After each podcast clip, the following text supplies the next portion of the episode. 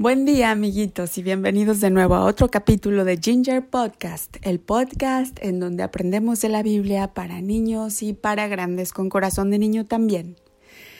Ya hemos aprendido muchísimas cosas del Viejo Testamento primero, después del Nuevo Testamento con el nacimiento de nuestro Señor y Salvador Jesucristo, la venida de los Reyes Magos. Ha sido una historia maravillosa. Ahora te voy a contar quién era Juan el Bautista. Juan el Bautista es hijo de una prima de la Virgen María que dio a luz a un niño ya cuando ella estaba muy viejita, ya estaba en una edad muy avanzada. Juan el Bautista fue un milagro. Y los niños que son un milagro muchas veces traen una misión muy especial para esta tierra. Y ese era el caso de Juan el Bautista.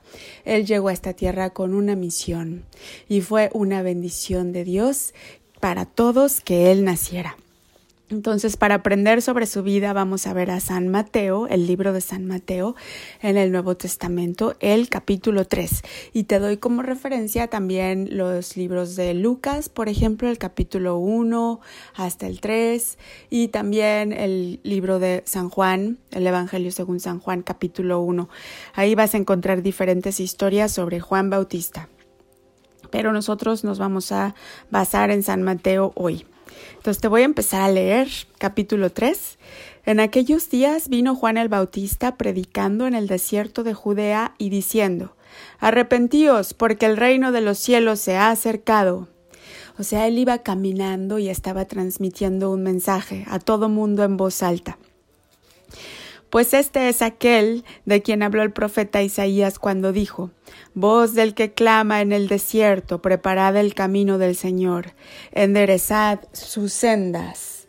O sea, ya antes los profetas habían hablado de Juan el Bautista y nos contaron que él iba a estar en el desierto clamando y llamando a la gente a que enderezara sus caminos, es decir, a que se portara muy bien. Por ejemplo, cuando no hacemos la tarea o cuando no ayudamos a nuestros padres.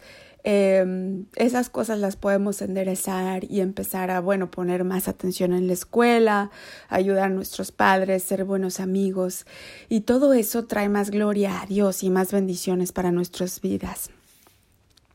Y Juan estaba vestido de pelo de camello y tenía un cinto de cuero alrededor de sus lomos, y su comida eran langostas y miel silvestre. Imagínate, él usaba el pelo así todo largo y revuelto y tenía una barbita de varios días que seguramente si le daba un besito en el cachete te iba a picar mucho, ¿no? ¿Te, ha pasado eso con una barbita? Bueno, así era Juan el Bautista y además él era muy especial porque no comía nada más que unas langostas que son como chapulines. Los niños en México, muchos han probado unas cosas que se llaman chapulines, que son como unos insectos chiquitos y a lo mejor otros niños de Latinoamérica los conocen. Bueno, pues Juan el Bautista comía algo parecido. Eran unos insectos que volaban y los agarraba y también comía miel. Seguramente la miel era para disfrazar el sabor de esas langostitas. Y en el verso 5, y salía a él Jerusalén y toda Judea y toda la provincia de alrededor del Jordán, y eran bautizados por él en el Jordán confesando sus pecados. Es decir, él iba al desierto, iba transmitiendo su mensaje y la gente lo oía y la gente era movida por su voz. Y la gente le hacía caso y los bautizaba. Así pasa cuando uno tiene el don de Dios para hacer algo. Entonces, cuando estás en el camino de Dios, cuando estás siguiendo tu propósito en esta vida, Nada puede detenerte, nada, porque tienes el don de Dios que te está moviendo hacia adelante. Por eso una de las cosas más importantes en esta vida es saber qué camino tiene planeado el Señor para ti y cuál es ese don que te ha dado para llegar a la meta final. Porque cuando caminas en los caminos del Señor y de acuerdo a su don, Nada, pero nada puede detenerte y nada puede oponerse, a ti. Tú siempre vas a ganar porque Dios protege a sus elegidos y protege también sus intereses. Nuestro Dios es un Dios de estrategia y un Dios de poder, un Dios que siempre gana sus batallas.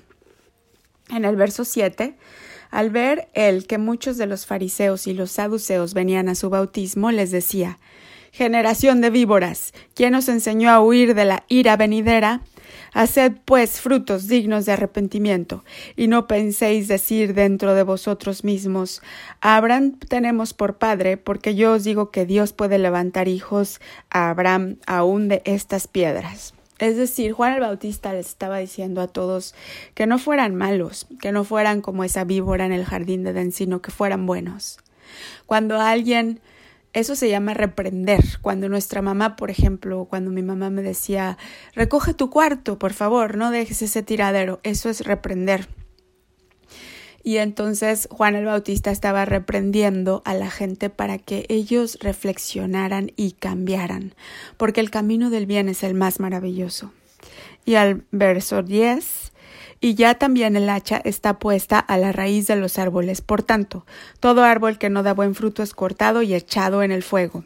O sea, Juan el Bautista les está dando un ultimátum de tiempo. Tienen que apresurarse porque ya está el hacha ya está ahí. Y los que no se enderecen y no den buen fruto, entonces pues el hacha les puede llegar, ¿verdad? Pero a nosotros no, porque nosotros sí nos enderezamos y sí oímos la voz de Dios y además nuestro Salvador es el Señor Jesucristo.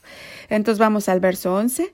Yo a la verdad os bautizo en agua para arrepentimiento, pero el que viene tras mí, cuyo calzado yo no soy digno de llevar, es más poderoso que yo. Él los bautizará en Espíritu Santo y fuego.